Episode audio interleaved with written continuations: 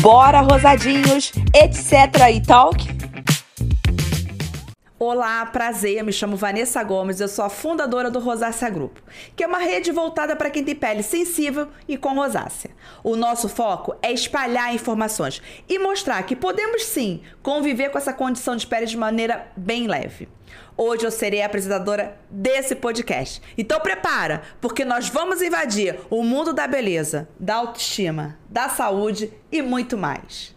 O episódio de hoje é oferecido pela Teraf, que é uma rede de saúde mental que surgiu com o propósito de facilitar o encontro entre pessoas que precisam de apoio psicológicos e profissionais que prestam esse atendimento.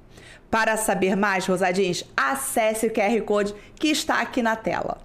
A convidada de hoje mexe com a nossa cabeça, mas num sentido positivo. O seu compromisso é em nos auxiliar e entender e enfrentar questões que são muito subjetivas para cada um. Porém, o resultado principal é o mesmo: ter uma boa saúde mental. Algum palpite? E aí, rosadinhos? Bora, etc e talk.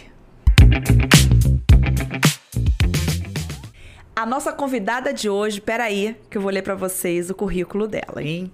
Psicóloga formada pela UFRJ. Gestalt, terapeuta e terapeuta sistêmica de casal e família. Especialista em ativação de processos de mudança em profissionais de saúde pela Fiocruz ENSP. Mestre em atenção psicossocial pela UFRJ atua em consultório particular e na Superintendência de Saúde Mental da SMS Rio de Janeiro. Nossa, hein, Patrícia? Patrícia Miranda, seja muito bem-vinda. Ah, obrigada, Vanessa. Obrigada. Obrigada pelo convite, obrigada por estar aqui com você depois de tanto tempo também de proximidade, de conhecimento nós conosco, né, na vida, nesse momento está sendo muito importante. Muito obrigada. Eu tenho uma, eu tenho, eu vou contar, eu vou contar a nossa história. Gente, eu conheci Patrícia, ela fazia faculdade de psicologia. Ó, oh, quanto tempo! Bastante tempo. E aí ela se tornou minha psicóloga. né? Então, assim, é uma amizade de, de muito tempo, né, Patrícia? É. Muito obrigada pela confiança, pelo carinho e por você estar tá, sempre estar tá na minha vida. Sim. Né, obrigada a você. e vamos começar? Vamos. Primeiro eu queria saber como é que é, surgiu a psicologia na sua vida. É, a partir do qual momento que houve esse interesse e como foi? É, na minha escolha profissional, é, no momento do vestibular, não é algo simples, né? Hoje, Enem, na minha época, não era dessa forma, mas esse momento era algo bem complexo. Eu tive que é, entender um pouco quais seriam as minhas vocações e os meus gostos também, né? Eu sempre gostei muito de leitura, eu sempre gostei muito de compreender histórias, de compreender é, geografia, né? De compreender o funcionamento humano. Então, a psicologia, ela vem fazendo parte da minha vida a partir das minhas leituras né? E foi é, um presente eu poder estar na UFRJ estudando psicologia com pessoas que são amigas minhas até hoje, né? Psicólogos que são importantes, pessoas que inclusive me inspiram até hoje. E foi importante o meu percurso dentro da faculdade e posteriormente as minhas especializações, né? Tenho muito a agradecer aos meus mentores, as pessoas que me receberam inclusive como estagiária, como profissional de saúde, como servidora pública, né, como gestora de saúde pública e saúde mental. E, e tem sido muito importante ainda compreender os processos humanos, mesmo na clínica ou na gestão pública, que é onde eu atuo também hoje, na formação de ensino. E me diz uma coisa, Patrícia, é falar de depressão. Eu sei que hoje é uma é um assunto que interessa muita gente, que muita gente passa. Mas falar em depressão. Primeiro, primeiro vamos saber é, o que, que é depressão. Bom, a depressão é muitos de nós profissionais de saúde, eles estudam e se acompanham também os manuais, né? Manuais diagnósticos, manuais de sinais e sintomas. Então é importante dizer que a, a, depressão, a partir desta visão desses manuais, é um transtorno de humor, né? Que vai apresentar alterações, em especial, no humor e na afetividade das pessoas no seu dia a dia, no seu dia a dia, né? É, e aí eu, eu acho que é importante fazer uma diferenciação entre alterações de humor e alterações de afetividade e reações de humor e reações de afetividade. Sim. Porque no nosso dia a dia, todos passamos por situações estressantes, situações difíceis, situações angustiantes, situações frustrantes, né? E as nossas reações são as reações humanas. São as reações comuns. Então, uma reação de irritabilidade, quando você toma uma fechada no trânsito, é comum, né? Você, ai, você quer xingar o outro motorista, né? Ou uma reação de tristeza diante do recebimento de uma notícia que você não espera ou da morte de alguém, também é uma reação comum, né? O que vai diferenciar isso da nossa, da nossa conversa de hoje, que é o quadro de humor depressivo, né? É a periodicidade né? e a frequência com que essas alterações vão se manter na vida humana, né? na vida daquele sujeito. E aí sim passa a gerar um sofrimento. Né? Uhum. O quadro depressivo passa por isso. E quais são os sintomas? É, os sintomas da depressão, eles são sintomas físicos, né, que se traduzem é, por ah, falta de apetite, falta de sono ou excesso de sono, né, é, uma fadiga, um cansaço. Algumas pessoas chegam a sentir dores crônicas no corpo, né, Nossa! Que é, comum também na depressão. Nós temos sintomas cognitivos, né, é, baixa autoestima, perda da capacidade é, de produção, né, perda da capacidade de execução de, de atividades que são comuns, né, que fazem parte do cotidiano, né, e temos sintomas do que chamamos da volição, que é a capacidade de nós executarmos as nossas tarefas, né. É, o pensamento nas pessoas que têm um quadro depressivo também, ele acaba ficando um pouco afetado, alterado, porque o reconhecimento de si, quem sou eu, quem são as pessoas, o valor que nós damos a essas pessoas é diferente. Né? Passa a ter uma diferença na forma de você visualizar as suas relações cotidianas. Né? São sintomas que acontecem na depressão. Patrícia, é uma dúvida que eu tenho. Uhum. Qualquer pessoa pode ter, ou você já nasce assim, já com predisposição a ter depressão? Você cria durante a vida? É, a, qualquer pessoa pode ter depressão. Inclusive, você estava falando do quanto tem sido comum os quadros depressivos, né? Uhum. A Organização Mundial de Saúde, ela indica que em torno de 300 milhões de pessoas no planeta hoje apresentam um quadro depressivo. Então, a depressão é um transtorno mais comum do que do que parece, né? Então qualquer pessoa pode ter depressão, né? É claro que a depressão ela é, vai ser diferenciada, né? É, de acordo com as características é, sociais dessa pessoa, né? E os fatores ambientais. Então, além dos sintomas e sinais dos quadros diagnósticos, dos manuais que eu falei, referente ao humor, à afetividade, questões cognitivas de pensamento, é importante que a gente possa compreender as características sociais que hoje na política pública nós, nós falamos sobre determinantes sociais, né, é, que vão afetar a vida dessas pessoas e os fatores ambientais que estão envolvidos também. Qual o momento de vida, de desenvolvimento que ela está?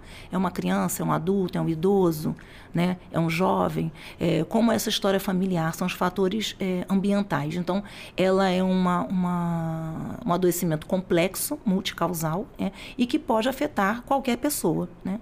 É, não, não acho que há exclusivamente uma questão só de predisposição. Né?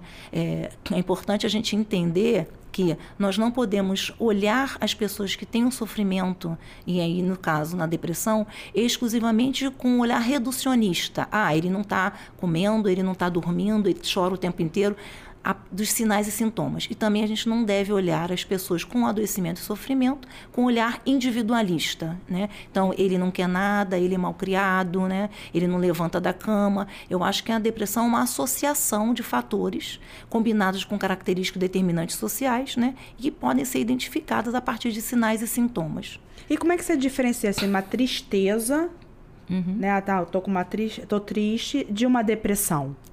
É, essa, essa pergunta é muito importante. Né? Como eu falei no início, nós temos reações cotidianas e, na atualidade, né, na contemporaneidade, a sociedade ela tem uma exigência muito grande né, do perfeccionismo, dos modelos sociais, dos modelos de beleza, dos modelos de produção né, e é, dos modelos de visualização, quando a gente fala das redes sociais.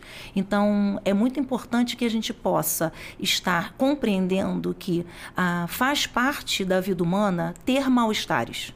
não é? Então, essa diferenciação entre a tristeza comum e a depressão é sempre importante a ser feita, porque no cotidiano as pessoas elas acabam é, tendo uma tendência a é, julgar imediatamente qualquer tipo de mal-estar que você observa no outro, às vezes até em si próprio. Né? Então, o outro está triste, o outro está desanimado, a pessoa está cansada, né? não quer sair né? porque perdeu alguém, eu sofri um acidente. É, isso acontece, os contratempos, imediatamente o, o, a população diz: não, você está deprimido. Você está deprimido, né? Não, não necessariamente. Nós todos temos direitos aos mal-estares, né? Quaisquer que sejam eles. Então, classificar uma tristeza comum, algo ordinário, né, da nossa vida, como um quadro, um transtorno mental, é algo muito sério. É o que a gente fala na saúde pública, na atenção psicossocial, como a medicalização da vida. Né? Medicalizar algo que faz parte da vida cotidiana. Uma tristeza, um desânimo. Nem todo dia você está animado para ir à academia. Né? Uhum. Nem todas as vezes você consegue se recuperar rápido de uma perda de um emprego. Né? Então, medicalizar a vida é algo muito sério. Né? O, até porque o segundo perigo disso é a medicação em si. Né? Então, pela exigência externa, muitas vezes as pessoas recorrem a medicações né? É, para poderem se sentir melhor, mais robustas, mais inteiras e aparentar estar bem. Né? Então, uhum é importante que a gente tenha direito ao mal-estar, às tristezas cotidianas, às fadigas, né? E essa diferenciação precisa ser feita, né? Porque as pessoas precisam também ter os seus momentos de dificuldade, né? O que é bem diferente de uma depressão, que como eu falei, os quadros e os sintomas acabam acontecendo recorrentemente durante um tempo é, pequeno, né? No mesmo dia, alterações importantes num dia único, várias alterações de irritabilidade, né, no mesmo dia, por um tempo longo em que aquilo dura, né? Então dura uma semana, duas semanas, três semanas. Até o próprio diagnóstico de depressão, ele demora a ser feito, né? Não é um encontro com um profissional que vai conseguir é, identificar isso. E qual profissional que identifica? É, o, a psicologia, ela tem os seus quadros de avaliação, né? São os processos psicoterápicos, né? São os processos é, é, dinâmicos, psicodinâmicos de avaliação. Então, a psicologia, ela consegue fazer sua avaliação de acordo com a formação do próprio psicólogo. E o psiquiatra também. Né? E hoje em dia existem é, é, muitas escalas atualizadas sobre os quadros depressivos, né? Nós temos uma, uma, um vasto campo aí que foi aberto, em especial aqui eu posso falar do município de Rio de Janeiro, uhum. que é a uhum. expansão da atenção primária na saúde. Então, os médicos e os enfermeiros de família têm condição também de estar analisando a necessidade ou não de um, um acompanhamento ou a necessidade ou não é, de uma intervenção, né? Não necessariamente médica ou de medicações, né? Então a gente tem a possibilidade de ser pelos psicólogos, por profissionais de saúde, por psiquiatras, né, em especial, uhum. ou por indícios que a, a, a própria atenção primária, é, os médicos de família, os enfermeiros de família têm acesso hoje em dia para identificar os quadros de depressão, né, e fazer um encaminhamento devido. É... gente, é muita informação. é Patrícia, e quais hum. são os fatores que contribuem para o desenvolvimento da depressão? Então, é, os fatores, vamos falar um pouco dos fatores que hoje a gente discute sobre determinantes sociais. Eu não tenho como vir até aqui, diante de toda a minha formação pública, né? E dizer que a depressão se reduz exclusivamente a sinais e sintomas, né? Então, os determinantes sociais hoje são muito importantes para que a gente possa entender, né, é, quem são as pessoas que chegam até o seu consultório, porque essas pessoas têm uma história, elas têm uma condição social, né? E o que, que seriam esses determinantes sociais? Idade, classe econômica, escolaridade, é, sexo, né, é, opção sexual, né, escolha é, é, é, sexual, de gênero. Ah, cor da pele, etnia. Então, todas essas, essas características que vão designar os determinantes sociais afetam diretamente não só o aparecimento eh, do adoecimento, sobre, eh, como também a forma como esse adoecimento vai surgir. Né? Junto deles também os fatores ambientais. E, e isso é importante por algo é, em especial que hoje precisamos estar bastante atentos. Né? É claro que todas as pessoas, elas podem estar expostas a situações que causam mal-estar, né? Mas hoje a gente entende que as pessoas que estão em situação de vulnerabilidade, né? Pessoas que estão em situação de vulnerabilidade, quem são essas pessoas? São pessoas que possuem menos recursos, né? E têm o menor acesso a estruturas sociais de proteção né? E, e, de apoio. Estruturas, quais estruturas? De saúde, de assistência social, né? Essas pessoas que têm menos recursos e têm um menor acesso a esse tipo de estrutura, né? Combinado com determinadas é, características sociais que são pertinentes às suas vidas, muitas vezes essas pessoas elas vão apresentar uma desvantagem né? na resposta a situações cotidianas de sofrimento. Né?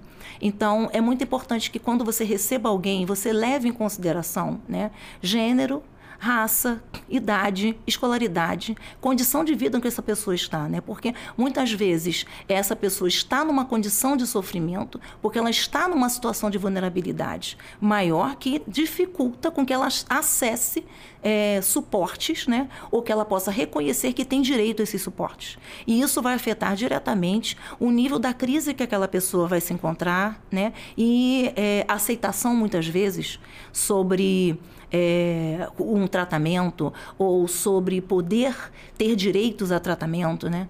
Então é muito importante que a gente leve isso em consideração. É, a, a vulnerabilidade ela está é, diretamente ligada a essa questão da, da acessibilidade. Né?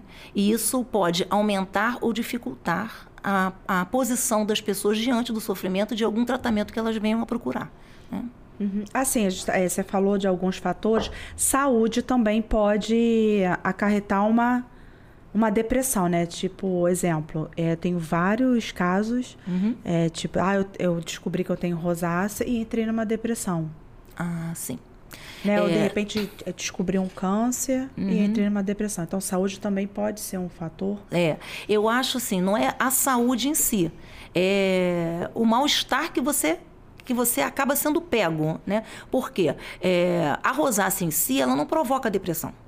Não. Né? Uhum. É, é, claro que há um sofrimento. O câncer, então, é um sofrimento enorme, tanto físico quanto emocional, né? Mas a gente percebe que há pessoas com rosácea que reagem melhor ao aparecimento do adoecimento do que outras, né? Uhum. É, então, é, o que vai fazer a diferenciação no adoecimento, na verdade, é, é, vamos dizer assim, as perdas ou o que você é, analisa como perdas para você, né?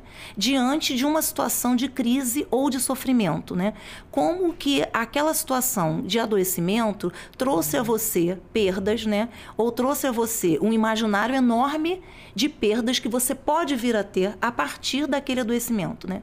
Então, assim, é muito diferente você ter rosácea com 20 anos, um aparecimento da rosácea, uhum. ou 18, ok? Ou 17, uhum. e você passar a ter rosácea com 39. Né? E aí a gente está falando, por exemplo, vamos falar dos fatores de desenvolvimento. Né? Uma mulher com 18, ela tem uma expectativa com relação ao como vai ser a vida dela, né? como vai ser a imagem dela na sociedade. Né? Uma mulher com 39, ela tem outra expectativa. Então, é, não é o adoecimento exclusivamente que vai provocar um quadro depressivo. Né? É a forma como esse sujeito vai lidar com o adoecimento, né? E a forma como ele identifica que aquele adoecimento vai provocar perdas a ele. Né? É, falando já de perdas, assim, em termos de, das histórias clínicas, dos, dos pacientes, dos usuários que eu acompanho, é, é, é, muito comum que as pessoas que tiveram um quadro depressivo, né, ou têm um quadro depressivo, no relato que elas apresentam nos seus dias a dias, em geral, é muito comum que elas digam sobre é, decepções amorosas, encerramentos de relacionamentos amorosos. É muito comum que elas digam sobre perdas de pessoas amadas, morte, né? Uhum. Em função de morte. É muito comum que elas falem sobre perdas profissionais, né? Então, isso tem sido comum nos relatos das pessoas que apresentam um quadro depressivo ou que sofrem em função do adoecimento depressivo. Né? Agora, como isso, como isso, como elas recebem isso né, no dia a dia, né, como elas recebem isso no cotidiano delas, é que vai fazer a diferença, inclusive, para o próprio prognóstico, né, ao longo do tratamento. E quais são os tratamentos disponíveis para a depressão e como funcionam? Bom, é, eu vou falar logo da psicologia, né? Porque eu sou psicóloga, uhum. então as relações de psicoterapia é, são muito importantes. É a forma como essas pessoas podem, é, vamos dizer assim, reajustar, né? rever as suas relações, as suas expectativas com o mundo, né? com, com os lutos que muitas vezes precisam ser feitos nas perdas que sofrem. Né? É, o tratamento medicamentoso é, a partir de um médico psiquiatra. Né? É, também são muito importantes antidepressivos. Os quadros de depressão muitas vezes têm associação de outros sinais e sintomas, aonde o médico psiquiatra ele vai poder fazer um ajustamento também de outros tipos de medicação. Né? É, nós podemos incluir aí também é, as atividades físicas, né? Ah, mas atividade física não é tratamento. É uma ferramenta importante. Então, a psicoterapia é uma ferramenta, a medicação pode ser uma ferramenta. As atividades físicas podem ser uma ferramenta, né? A gente sabe hoje que a serotonina, né, que é um neurotransmissor importante e que ele ajuda muito na sensação de prazer e bem-estar. Então, as atividades físicas auxiliam muito nessa produção, né? E nós temos também as práticas integrativas é, de saúde, que o Sistema Único de Saúde já utiliza bastante, mas o mundo privado também oferece, que é acupuntura, né, reiki, né, práticas de medicinas orientais, enfim. Eu acho que, como você tem uma complexidade no quadro depressivo, é importante que você possa utilizar aí os recursos que você tem, né, para lidar com essa depressão. Né? E. Uh Quanto tempo leva geralmente para notar uma melhoria após iniciar esses tratamentos? Olha, isso aí depende muito de várias coisas, né? Primeiro, porque você algumas vezes demora mais para chegar aos tratamentos. Na maioria dos adoecimentos, nós entendemos que o, a descoberta precoce e a chegada precoce a um tratamento é muito mais favorável para a melhora de qualquer tipo de adoecimento. E no quadro da depressão não é diferente. Né? Então, se essa pessoa chegou mais cedo ao tratamento, ela vai ter um prognóstico melhor. Vai de depender também é, da relação com o profissional que vai estar acompanhando esse sujeito, né? Uhum. Como é que vai ser essa relação de investimento nesse tratamento? Né? É, vai de, depender também do tempo que essa pessoa já teve de tratamentos, às vezes, anteriores, né? É, da disponibilidade que ela tem de reinvestir nesse tratamento. Vai depender da rede de apoio que essa pessoa tem. Né? Algumas pessoas são mais solitárias, outras pessoas têm mais suporte familiar, de amigos, né? não só suporte profissional. Isso tudo afeta o tempo de resposta do tratamento. Então, não, não há como te dizer assim, olha, para uma melhora de um quadro depressivo, você vai usar tanto tempo, né? É, até porque os ajustes precisam ser feitos ao longo desse tempo, né? É, quando são utilizadas medicações, então, são muitos ajustes às vezes, né? Uhum. Uma, uma, medicação pode ser melhor para um paciente do que outra, né? E aí isso vai demorar um tempinho para os ajustes acontecerem. Eu estou esperando um tempinho para te fazer uma pergunta, mas vou perguntar logo eu não estou me aguentando. é... Hum. Tem como você... É, peraí, primeiro, a depressão, é porque é muita coisa, gente, que eu quero perguntar. Hum. A depressão, ela tem cura? Olha, o transtorno depressivo, né? A gente tem transtornos depressivos episódicos, a gente tem transtornos de depressão maior, né? Nós temos pessoas que sofreram, tiveram um processo é, de depressão por uma situação específica, né? É, em situações específicas e com o tempo eles foram é, tiveram alta do tratamento, né? E tem situações, quadros que são mais graves, né? É, eu acho que isso também diz respeito à forma como o sujeito vai encarar o seu próprio adoecimento, né? E diz respeito a, ao que é, está incluído ali como características sociais, como determinantes sociais que atravessam a vida dessa pessoa, né? Então, é, alguém que que está é, acostumado a trabalhar muito, que está se dedicando muito ao trabalho, né? E ele, e ele entende que ele não tem como parar de trabalhar. Ele precisa trabalhar, né? E mesmo assim ele se encontra no estado de depressão, né? Não, não uma depressão profunda, mas com humor deprimido. Quanto mais tempo ele demora para chegar a esse tratamento, esse quadro ele vai se complexificando. Então, para sair dele depois, né? Eu imagino que isso é, tem uma dificuldade maior entende? Uhum. Pessoas que têm uma classe social, uma classe so socioeconômica mais difícil, né? Pessoas da raça preta, pessoas pretas que têm dificuldades, que são exploradas hoje em dia, que a gente discute muito hoje, racismo estrutural, isso precisa estar considerado nas discussões determinantes sociais, isso afeta diretamente a possibilidade dessas pessoas se recuperarem. Né? Alguém que precisa trabalhar o tempo inteiro, o dia inteiro, e sem uma perspectiva né, de melhoria para si próprio ou para familiares, né, em função dos lugares onde moram, das situações que são submetidas, né? Como é que essas pessoas vão resolver rapidamente essas, essas questões? Então, são questões que não, não dependem só do individualismo, ele quer ou ele não quer né? Uhum. Ou da, do sintoma, ele está triste todo dia, entende? Uhum. São questões que atravessam a vida desse sujeito e que a gente vai precisar, com calma, analisar ao longo do tempo. Então, eu não tenho como te dar uma resposta assim, todos os casos de depressão não têm cura, ou todos os casos de depressão têm cura. A gente não tem como é, responder a isso é, é, de uma forma determinística. Né? Eu acho que só o tempo né, é que vai poder nos ajudar a compreender o que vai ser possível compor para aquele, para aquele sujeito, para que aquele sujeito tenha alguma redução do seu sofrimento diante da crise que ele passa, entende? Uhum. E tem como, assim, vou falar assim, controlar, vou botar uma palavra, controlar a depressão, ou então curar, é, sem medicamento? Então, é, olha só, é, quando a gente fala de depressão, ah, nós estamos falando de depressão, nós estamos falando uhum. de quadro depressivo. A gente precisa entender que isso está dentro de um contexto. Que contexto? Um contexto médico, contexto da saúde. Né?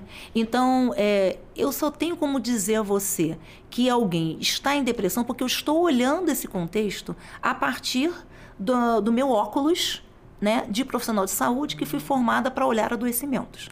Se a gente for olhar um, um, alguém que passa por algum tipo de sofrimento ou que passa por algum tipo de dificuldade em outros contextos, em outras culturas, por exemplo, muitas vezes o que ele está passando não vai ser descrito como depressão, porque isso não é algo que faz sentido socialmente culturalmente para aqueles sujeitos, né? Então, a, a, a, e aí você, a gente vai dizer assim, ah, mas então as culturas indígenas, por exemplo, como eles tratam sobre o, sofrimento e o adoecimento? Né? É, eles têm depressão? Isso é, é algo que é definido dentro de uma cultura indígena, alguém que está deprimido, ou isso é um óculos é, de definição da nossa forma de lidar, né, da nossa construído pela nossa formação acadêmica, né? Então, é, eu não tenho como dizer a você que alguém que, que eu estou olhando de fora e que diz que melhorou. Ah, aquela pessoa está melhor. Ela ficou curada, porque ela teve, ela teve depressão e ficou curada. Mas quem fez esse diagnóstico? Que óculos é esse que você utilizou para identificar que aquilo é uma depressão? Né? Então, eu só tenho como dizer a partir do que eu identifico como depressão, eu e os colegas profissionais de saúde. Né? A gente tem suposições, mas a identificação de algo como depressão diz respeito a um certo recorte né, profissional, de formação, né? Outras culturas, elas não, não, não veem dessa forma. Eu vou impor a elas que aquilo era uma depressão e ela ficou boa? Não. Aquela é a forma como elas lidam com a situação. Né? Uhum. Então, é, é, diferente, entende? Entendi. Então, é, hoje eu digo, diria para você que um quadro depressivo, a partir do olhar que eu tenho, né? Mesmo que seja leve, ele vai precisar de profissionais de saúde para apoiá-lo, né? É e que muitas vezes as pessoas estão adoecidas, né? mas não querem tratar dos seus sofrimentos. Né? Então, para alguém que quer tratar do seu sofrimento, de um adoecimento, hoje, a partir do que eu identifico, eu posso dizer se aquilo é um quadro depressivo ou não. Né? Alguém que hoje é, identificou que ficou melhor depois de um período que não estava bem, eu não sei te dizer se aquilo era uma depressão.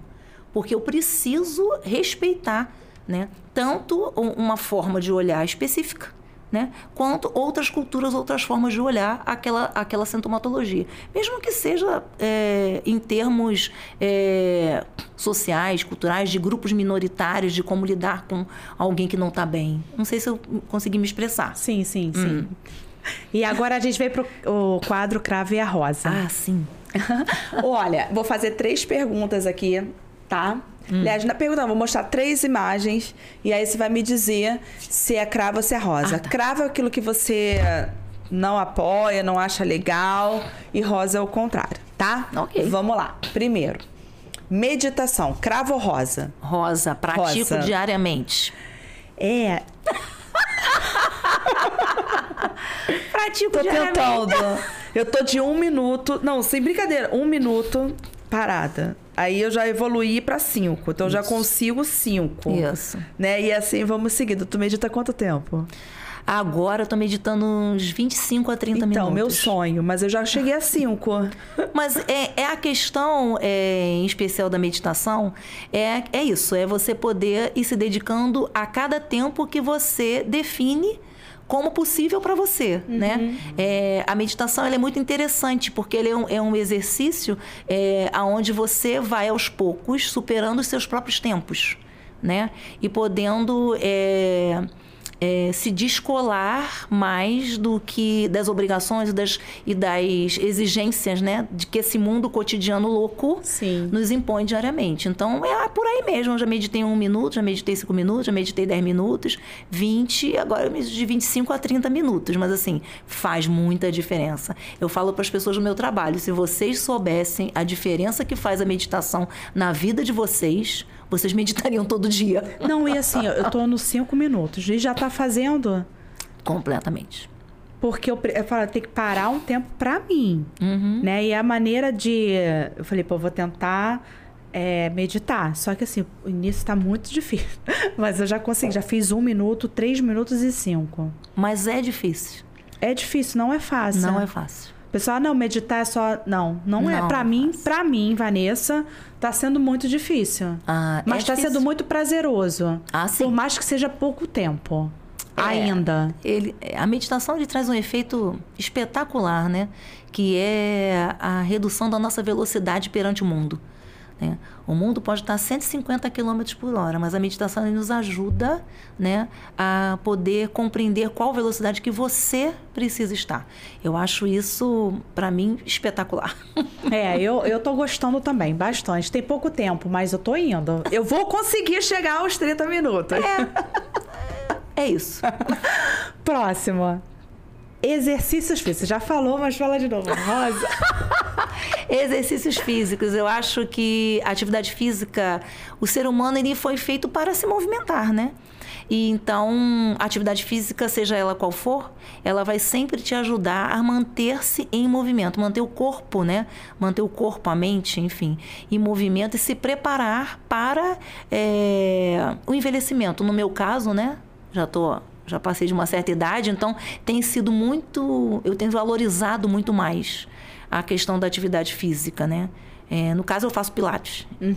Então, agora eu acho que eu vou ter que passar para três dias, porque dois dias já tá pouco, sabe? Você tá sentindo falta? É, eu já até pensei em fazer musculação também, né? A questão da- do fortalecimento muscular é importante, mas é, o Pilates ele tem uma característica muito interessante para mim, para o meu nível de exigência, que é a atenção um pouco mais individualizada, né? Pelo menos o meu. Então você está ali com mais duas pessoas e um instrutor, né? Que está o tempo todo te orientando, te estando próximo, né? E isso tem feito muita diferença na minha vida. Agradeço a minha fisioterapeuta. Mas o Pilates é muito bom, né? Eu. É, o Pilates Sempre também trabalha com respiração, né? É, é. Porque você não tá lá assim, um, dois, três, quatro. Não é isso, né, Aham. gente? É. E aí vai, é, contrai o abdômen. Quando vai, a força. E você, então você acaba criando também uma modulação, né? É, da utilização da força, da resistência. E isso para mim tem sido muito legal. É muito bom, né? A gente, eu não gosto de ir. Mas quando eu volto, eu volto feliz. Graças a Deus que eu fui. Eu entendo você perfeitamente. Eu faço musculação. Eu entendo você Só que perfeitamente. assim, é, o meu professor, ele agora, tipo, eu não sei o que eu tenho, que as pessoas, tipo, criam uma intimidade, assim, sabe? Que Não às sabe eu- o que tem, eu gente, Não conheço sei. há Aí eu anos. fico. que eu fico, caraca, que intimidade. Agora, ele cismou que eu tenho que fazer funcional. Hum, Entendeu? E entendi. assim, vai fazer funcional. Tipo, não pergunta, tipo, você quer fazer funcional? Não, você vai fazer funcional. Entendi. E ai de mim. Se eu diminuir, que ele coloca lá na minha esteira, né? Tanto. Ah, tá. Se eu diminuir, ele me dá um berro. Patrícia. a academia inteira, olha, assim, sabe? Eu... Olha, eu, eu confesso a você que o Pilates foi uma adaptação. Porque eu sempre gostei de atividades aeróbicas. Eu amo atividades aeróbicas. Eu fazia Muay Thai. Eu fiz Muay Thai um ano e meio. Depois É? parei, voltei e fiz mais oito meses. Um Muay Thai, minha filha fez, fez Muay Thai. Então, assim, eu adoro atividade aeróbica. Eu adoro correr, eu adoro dançar. Então, o Pilates é muito diferente. Muito, total. Muito diferente. Total, assim, você... Eu tive que me Da água adaptar. você foi pro vinho, É, isso? é, é. Aham. E eu caminho algumas vezes, é, fim de semana, né? Caminho uns 45 minutos, 50 minutos com meu marido e tem sido porque eu, eu sinto falta da atividade aeróbica, cam- apenas caminhada, né? Mas o, o tempo acaba fazendo com que a gente se dedique a outras coisas e o Pilates está sendo bem interessante agora, né? Dou o braço a torcer. É, é, faz parte. É. Próximo. Calmantes naturais. Olha, eu posso, eu posso, pode ser os dois. Ficou confusa. É, fiquei confusa. Pode. Por quê? Eu Pode, explica. Eu vou explicar. Porque é, é bom, é bom. Só que você não pode substituir uma coisa pela outra. Se você realmente precisa de um, um- algum tipo de medicamento, né? Para poder organizar um pouco melhor o seu pensamento, ou organizar um pouco melhor o seu sono, né? Ou modular um pouco melhor o seu humor, talvez você precise de um outro tipo de medicação, né? Eu não sou contra calmantes naturais, né? Eu tomo é, alguns chás, né? Por causa da questão do climatério, não, não é menopausa para mim, climatério, né? Então algumas amigas já me indicaram chás, eu tomo chás. Amora. É. Tô me entupindo de chá de amora. Caramba. É, então assim, eu não sou contra, né? Inclu- é, eu, eu uso também óleo de prímula, porque a minha TPM é estouradíssima, né? Então eu fico até procurando um botãozinho, tipo assim, em TPM, pra ir pro trabalho com o Eric. Eu tenho que falar pros meus chefes, eu tô em TPM. Já, já entendi, já entendi. Meus chefes são maravilhosos. É, nesse sentido de poderem compreender o estado que a gente tá ali. Então eu não sou contra os calmantes naturais. Então é rosinha, né? Rosa. Mas assim, é, é, em momentos de um, de um sofrimento maior, de um adoecimento um pouco mais intenso, que apresentam uma, um tempo maior num dia, né, de alterações mesmo de humor, de irritabilidade, esses calmantes não vão ser suficientes. Você vai precisar entrar é, em intervenções de fato profissionais, né? E é importante que as pessoas façam a diferenciação sobre isso. Por isso que eu botei os dois, entendeu? Entendi. É porque assim, uma vez, vou contar. É, meu filho foi apresentar o TCC dele. Hum. E ele tava muito nervoso.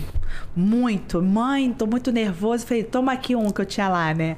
Natural. Aí ele, não tá passando. Aí eu, toma dois. Não tá passando. Chega, vai nervoso mesmo. Aham. Porque... Isso. Né? Aí, eu- aí ele depois apresentou ali, olha... Não senti nada de diferente. Eu não tô falando, gente, pelo amor de Deus, que não resolve. Não é isso. Não, é. Tô não é. contando. Nem eu, hein, gente? Pelo amor de Deus. não é isso, não. Mas assim, não resolveu pra ele. Eu não sei se é porque ele tava muito nervoso Aham. e não, não resolveu. Não... E como foi a apresentação? Foi ótima, Ah. né? Tirou 10. Até a gente teve. Porque eu fiquei assim, eu sabia que ele tinha competência pra isso, estudou muito pra isso, mas ele tava muito nervoso. De repente poderia esquecer algo, mas não, foi tranquilo. Mas esse é um exemplo prático das reações comuns, né? É, de- do afeto, diante de situações que são difíceis da gente viver, né? Sim. O nervosismo, a agitação, né? É, são situações comuns que qualquer um pode viver, mas ele não ficou depois nervoso mais 21 dias por causa da Não, apresentação. não, acabou, acabou. Isso, exatamente. Acabou a apresentação. Exatamente. Pronto, vamos comemorar. Isso, exatamente. Mas assim, às vezes o nervoso, tu tá falando de nervoso, eu vou falar de mim. Eu fico muito nervosa para tudo que eu faço. Eu fico muito. Mas eu encaro esse nervosismo como vamos. Sabe? A- Se eu acho que eu acho que se eu não, não sei, não aconteceu isso ainda, mas acho que se não tiver o nervosismo, eu acho que eu não vou. Não sei. Entendi. Eu me sinto assim, tipo agora aqui com a gente. Né? Eu tô acostumada a gravar o podcast, mas eu tava muito nervosa. Então, assim, esse nervosismo me põe pra frente. Entendi. Hum, Não sei, sabe? Sou dessas. Eu também fico muito nervosa. Ai, a gente viu. a depressão, a gente pode sair sozinho ou não? A gente tem que ter um acompanhamento, seja de médico, de um terapeuta. Olha, eu, eu entendo que é, é importante o acompanhamento de algum profissional de saúde. Né? É, é importante que haja algum tipo de intervenção de suporte. Para as, para as situações que estão se arrastando durante um tempo maior, né? Uhum. Que estão trazendo é, dificuldades, né? Para a rotina, para a execução das tarefas diárias e para o cuidado sobre si próprio. Então, é, eu acho que é importante, né? Nos quadros depressivos, que você tenha um apoio profissional, né? É, então, agora, tem pessoas que utilizam vários recursos também ao longo do tempo para poderem se, se, se apoiar, enfim. É, mas o apoio profissional eu acho bem importante nos quadros depressivos. Não sei se eu estou errada, até porque a pessoa que está em depressão, ela está em depressão. Tipo, uhum. ela tá mal, ela não, não consegue enxergar uhum. né, é, saída, uhum. né, principalmente se for uns, em casos graves. Então, a importância de uma pessoa, uhum. né, de, de, de um suporte, você falou profissional, ajuda. Não, com certeza, com né? certeza. É necessário. Eu acho que nos quadros, os quadros de adoecimento, é, se a gente fizer um paralelo com o adoecimento orgânico, clínico, né? Você só tem um adoecimento físico quando o seu, o seu corpo já esgotou as possibilidades de combater aquele adoecimento. E o adoecimento mental, né? O sofrimento mental ele não é diferente, né?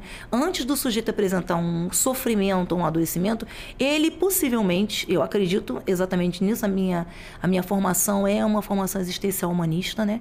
Então ele já buscou outras formas né, de se reorganizar. E ainda assim, ele não conseguiu essa reorganização de forma solitária. Então, esse é o momento em que ele precisa de outros apoios para essa organização. E aí vão entrar o apoio familiar, o apoio de amigos, o apoio de tratamento, né? Uhum. Algumas pessoas incluem os apoios da espiritualidade para quem tem crenças, né, religiosas. Sim. Então, eu acho que o, o adoecimento, ele traduz uma falência das tentativas individuais, né, desse sujeito poder é, é, reorganizar sua própria vida, né? Então, é, até porque, de acordo, é, dependendo do contexto em que ele está inserido, ele algumas vezes não consegue nem é, compreender ou é, alcançar ou é, ter acesso a outros tipos de suporte, né? É, que ele poderia ter, né? Uhum. Porque ele está algumas vezes em desvantagem com relação a essas situações, né? É, como eu falei da questão dos determinantes sociais, enfim é, como eu penso e como eu, eu venho sendo formada e venho tratando né, das pessoas também. E a família, Patrícia, assim, é, como é que identifica ali que a pessoa está com depressão? Como é que a família, eu não estou sabendo me explicar, peraí. Como é que a família, ela cuida, sabe, uhum. do, do, da pessoa depressiva? Uhum. E como, vendo que a pessoa, porque assim, eu, exemplo, vou botar meu filho, tá depressivo eu vou ficar mal. Como é, é que. Comum. Entendeu o que eu, eu tô querendo é, uhum. é, colocar? Tipo, como é que eu vou cuidar do meu filho que tá depressivo, mas também não me permitir que abale tanto para eu também não ficar? Uhum. É, eu acho que existem alguns fatores de apoio, né? fatores de proteção para que a gente possa estar tá, é, recorrendo em situações de, é, de crise, né? em situações onde você tem um, um, sofrimento não só do indivíduo, mas de um grupo, né? Um grupo de familiares, né? O tratamento é um desses, desses fatores, é. Mas existem outros fatores, que é a proximidade de outras pessoas, por exemplo, que também passam por problemas similares, né? É, a possibilidade de você também, se sendo necessário, não conseguir lidar com aquele adoecimento, buscar um acompanhamento para você, né? Ou Existem também outras possibilidades, como muitas pessoas buscam um acompanhamento para a família como um todo, não só para o sujeito que está doente, né? mas para as relações que estão ali lidarem com um adoecimento de alguém que está demonstrando que existe um sofrimento para a família inteira. Então, eu acho que isso vai depender dos recursos que essas pessoas têm. Né, para é, alcançar, para acessar esse tipo de, de, de atendimentos. Né? Uhum. É, por exemplo, a gente tem grupos de apoio. Né? É, na política pública, hoje, a gente tem é, grupos de ajuda mútua. Aí eu posso falar um pouco da política do Rio de Janeiro. Né? Uhum. Nós temos grupos de ajuda mútua em é, nos centros de atenção psicossocial da cidade. Esses grupos funcionam sob a coordenação de usuários quando são grupos só de usuários, ou sobre a coordenação de familiares, quando são grupos só de familiares, tá? Uhum. É, são eles que coordenam o grupo e os participantes dos grupos de usuários são usuários, de familiares são familiares. E eles acabam construindo uma rede de apoio entre eles, nesse grupo, para lidar com o sofrimento dos seus filhos, dos seus maridos, de suas esposas. Tá, mas é, isso é, é para usuários, né? Pra, e, familiares. e familiares. Existem grupos de familiares, existem Entendeu? grupos de usuários. Uhum. Então, esse é um recurso, por exemplo. Então, o que eu estou querendo dizer é, busque também um suporte para você. Eu estou dando esse exemplo é, de iniciativa, de ferramenta que a gente utiliza hoje nos CAPs da cidade do Rio de Janeiro, né? Mas existem outras ferramentas também. Existem psicoterapias individuais, né? Existem possibilidades de você entrar em outros grupos de apoio, em grupos religiosos, enfim, ou em tratamentos individuais. Né? É, é, fato que não é simples você lidar com alguém que está adoecido, em especial alguém que você ama, né? para qualquer uhum. tipo de adoecimento. Né? É, e o importante é que você possa encontrar redes de apoio para você também. É isso que eu estou querendo dizer, entendeu? Entendi, entendi. E você acha importante forçar um autocuidado?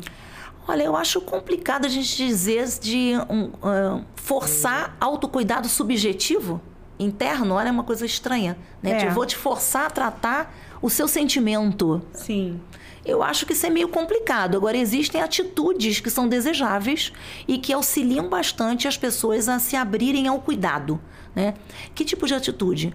Que você possa identificar diante do sofrimento de alguém que você ama, que está próximo a você, que você tem empatia junto a essa pessoa, que você possa se colocar ao lugar dela, no lugar, né, ao lado dela, que você possa dizer a ela, olha, eu estou aqui, eu estou atento ao que você está é, transmitindo, ao que você está demonstrando de insatisfação né? E eu estou aqui disponível.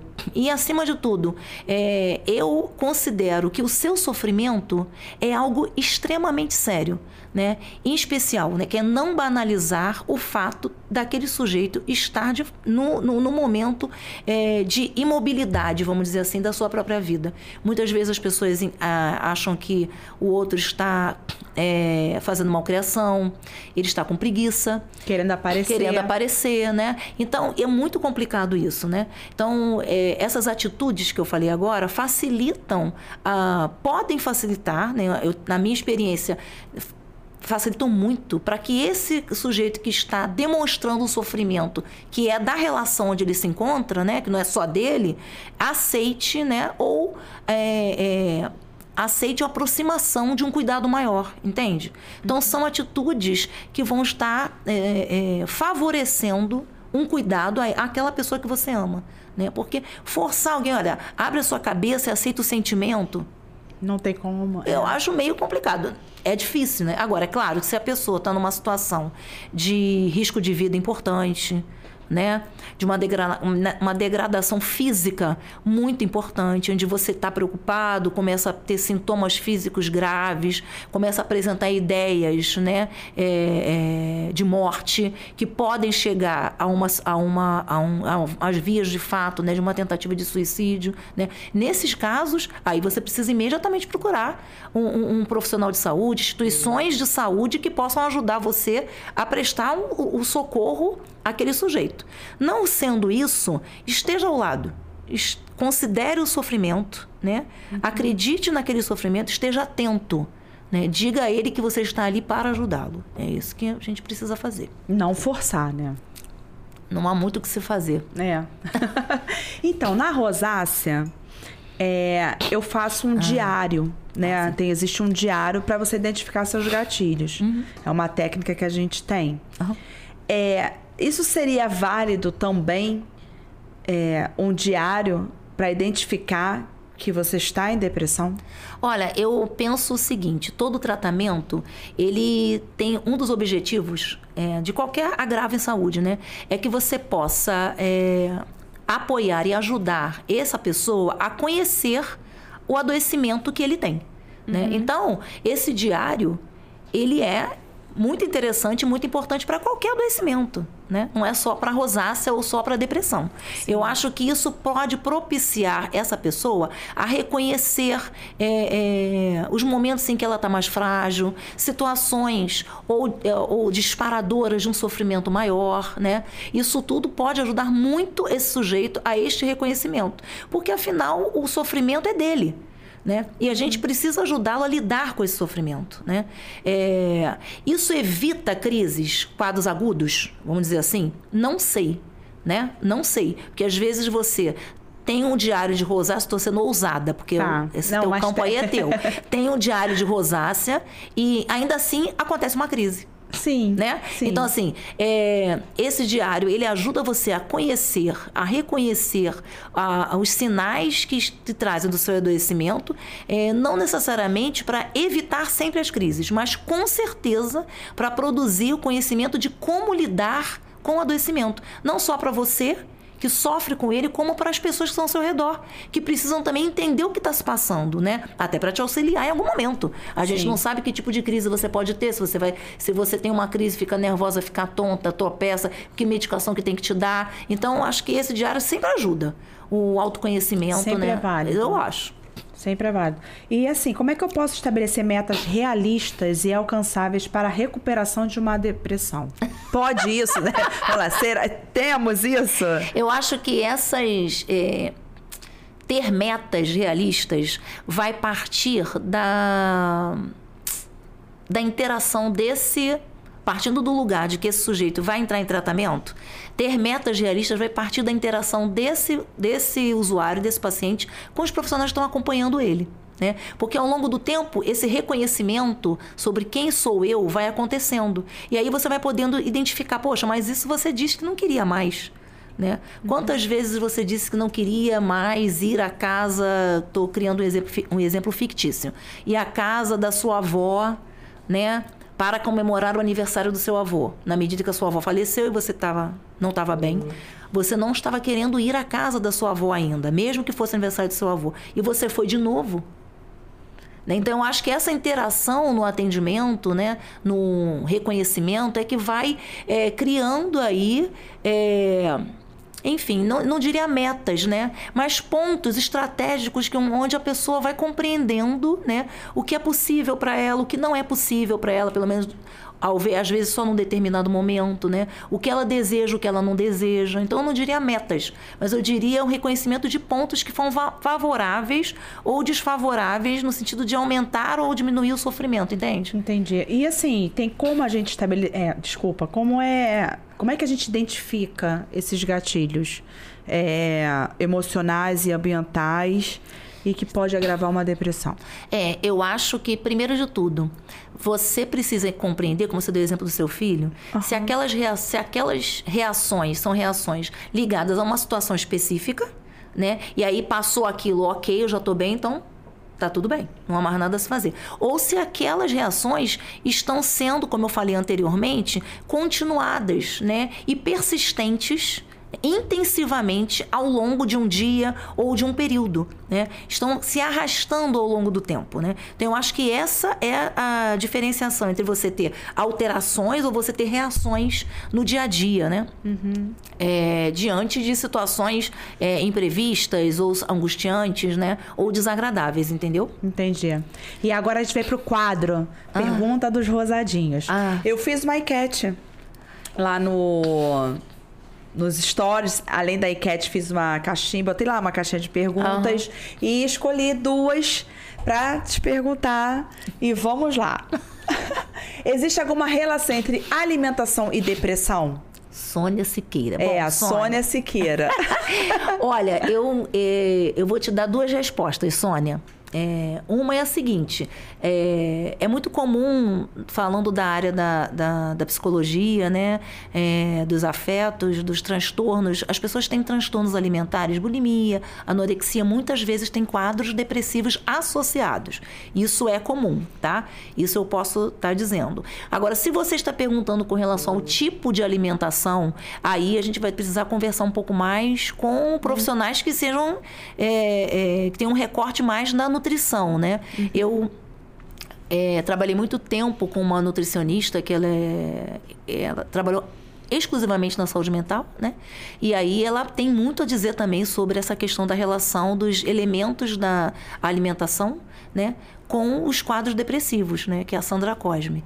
Mas é, e aí eu, eu não teria como me aprofundar, porque aí não cabe a mim, não Entendi. é do meu recorte. Mas em termos, se você está falando em termos de transtornos é, alimentares, muitos quadros de, que são transtornos alimentares têm quadros associados de transtornos de humor, de depressão, entendeu? Entendi.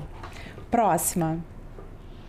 Tenho rosácea e acho que desenvolvi depressão pois não quero sair de casa, não ver ninguém quando estou em crise. É possível ser depressão? É possível depressão por rosácea? É, a gente fala um pouquinho disso aqui, né? Falamos. É, então, a, a, eu acho que Maria a questão... Clara Santos. Maria Clara Santos, é, desculpa, Maria Clara. Mas assim, eu acho que a questão não é a produção da depressão pela rosácea em si, mas a forma como você lida com a chegada da rosácea na sua vida. Que, pela sua pergunta, eu estou supondo, né, uhum. que a rosácea deve ter trazido alguns tipos de incômodos ou prejuízos para você no que você esperava da sua vida, né? no que você gostaria de, é, de ter encontrado na sua vida ou de ter apresentado na sua vida. E isso deve ter trazido situações que, afetivamente, né, falando do afeto, produziu aí é, uma valoração negativa, né? É, de ser desagradável, de ser angustiante. E aí isso pode provocar um, um, um, reações, vamos primeiro reações, né? Reações é, de alteração, reações de humor ou reações de afetividade. Não necessariamente um quadro depressivo, né? Então, se você é, tá suspeita que você esteja desenvolvendo um quadro depressivo, seria muito importante você buscar um profissional que Sim. pudesse te ajudar a é, tirar essa dúvida, né? Ou compreender um pouco melhor o que está acontecendo. Que algumas vezes a gente acha que é depressão, quando na verdade é um desânimo diante de, uma, de situações importantes. Um né? desespero. É, exatamente. Porque no meu caso foi um desespero. Porque quando eu descobria, eu entrei em desespero. Eu não sabia o que, que era rosácea, não conhecia ninguém que tinha. Não sabe, sabe quando você entra num mundo que você não sabe? Sim onde você tá, o que que você é, ficar perdida. Então, eu quis separar, eu fiquei mal, uhum. eu fiquei me tranquei. Então, assim, eu achei que eu tinha entrado no, em depressão. Uhum. Falei, tô em depressão. Foi quando eu tive que procurar ajuda, uhum. porque senão não ia conseguir mesmo. É identificar. E no final da história, não era uma depressão, era um desespero. Aham, exatamente. Né? Isso. E graças a Deus eu consegui é, reverter, né? Não me separei. não me separei. Mas eu consegui reverter e procurar conhecer a minha rosácea. Onde foi tudo, onde tudo começou a abrir para eu saber lidar com ela. Uhum, né? Uhum. Então é importante. É. É, eu sempre falo, é muito importante é, ter uma ajuda de um psicólogo, porque às vezes a gente acha, né, que não vai ajudar, não vai ajudar em nada. Ajuda, gente. Até porque o emocional, Patrícia, ele afeta, é um dos maiores gatilhos de rosácea. É o emocional. Então, se você, a pessoa. A gente hoje está falando de depressão, quero Sim. lhe convidar para a gente falar sobre ansiedade. Ah, tá ok. já, aqui já para, né? É, às vezes a ansiedade mais, ela provoca o, as crises de rosácea. Sim. Né? Então, assim, o emocional, ele. Hum age muito, né, é, negativamente pra gente. Entendi. Então é importante a gente ter um acompanhamento, sim, né, de um profissional, de um psicólogo. Eu acho muito importante. Uhum. Né? E agora que você respondeu as ah. perguntas dos rosadinhos, eu quero saber o que te deixa rosadinha. Olha, é. Primeira coisa da entrevista. Ah, é, né? muito, muito nervosa. Eu acho que eu tava tão nervosa, né? E essa questão da, da estar falando em público é algo que me deu. Já dá até uma pontada na cabeça. É, já Ai, tá até. É. Me dá...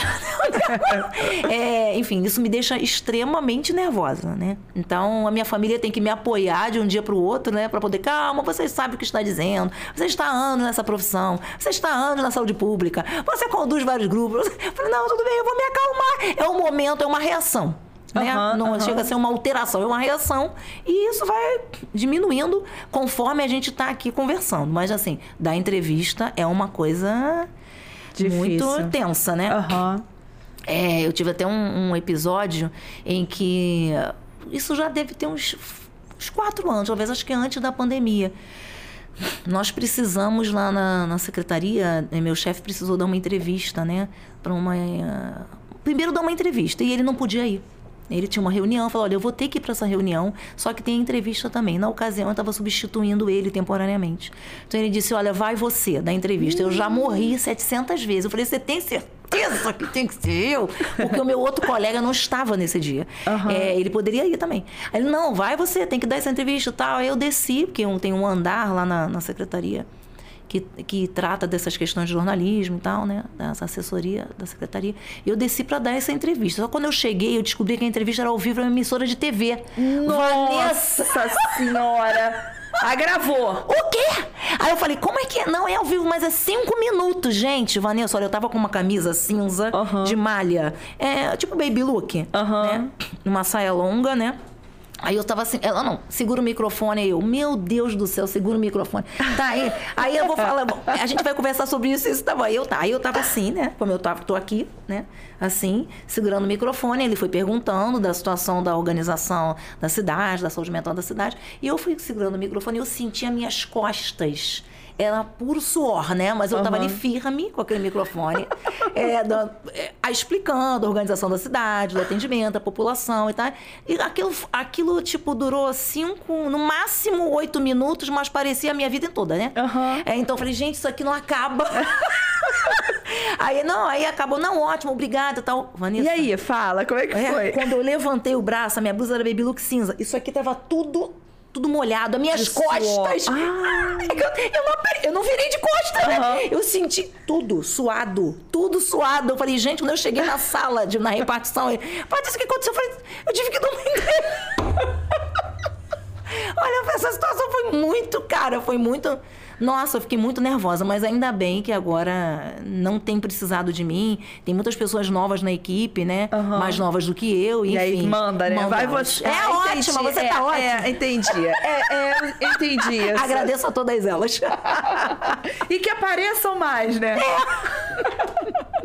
Patrícia, muito obrigada por você ter vindo. Acabou. Tá muito bom o papo, queria esticar. Então, por isso que eu peço um Ah, novo tá. episódio. Se você puder vir pra gente falar um pouco mais Ah, é, sim, sobre a virei. ansiedade. Vou meditar uma hora antes de vir. E- Não, olha só, agora você já sabe como é que é, não tem desculpa aí. Eu quero te agradecer muito, obrigada, né, por estar aqui novamente, obrigada. É, quero dizer que esse é, um- é uma oportunidade muito importante para mim no meu crescimento pessoal, né? É, não é, exclusivamente por uma questão profissional, mas meu crescimento pessoal de lidar com, com a minha imagem, com a possibilidade de eu estar falando, conversando, dizendo às pessoas o que eu penso sobre a minha profissão, sobre o tratamento, sobre a condução é, é, de situações de sofrimento e, e que eu quero avançar sobre isso na minha vida profissional, né? Além da vida pública, eu tenho uma vida privada também, uma vida de consultório e isso tem sido importante, né? Então eu quero dizer que é, estar aqui é talvez um divisor de águas para mim. Obrigada, E Vanessa. você conta comigo. Você sabe que você pode contar comigo pro que der e vier. Se você quiser treinar, pode gravar vários vídeos que eu posto lá no Instagram. Tá bom, obrigada. Então, gente, vou abusar dela, vocês ouviram, hein?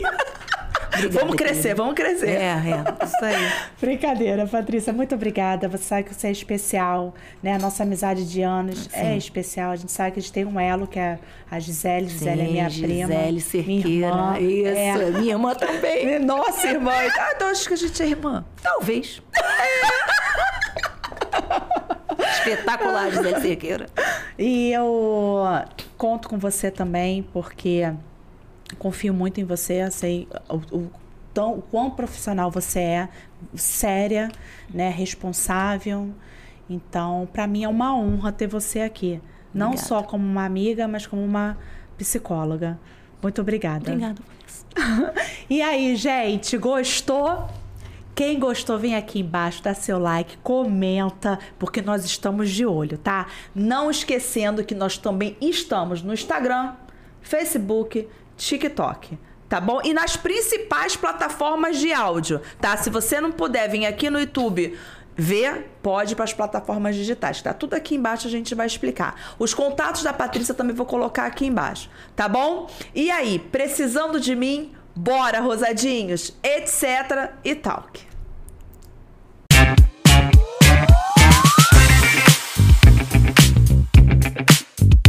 Bora, rosadinhos, etc e talk.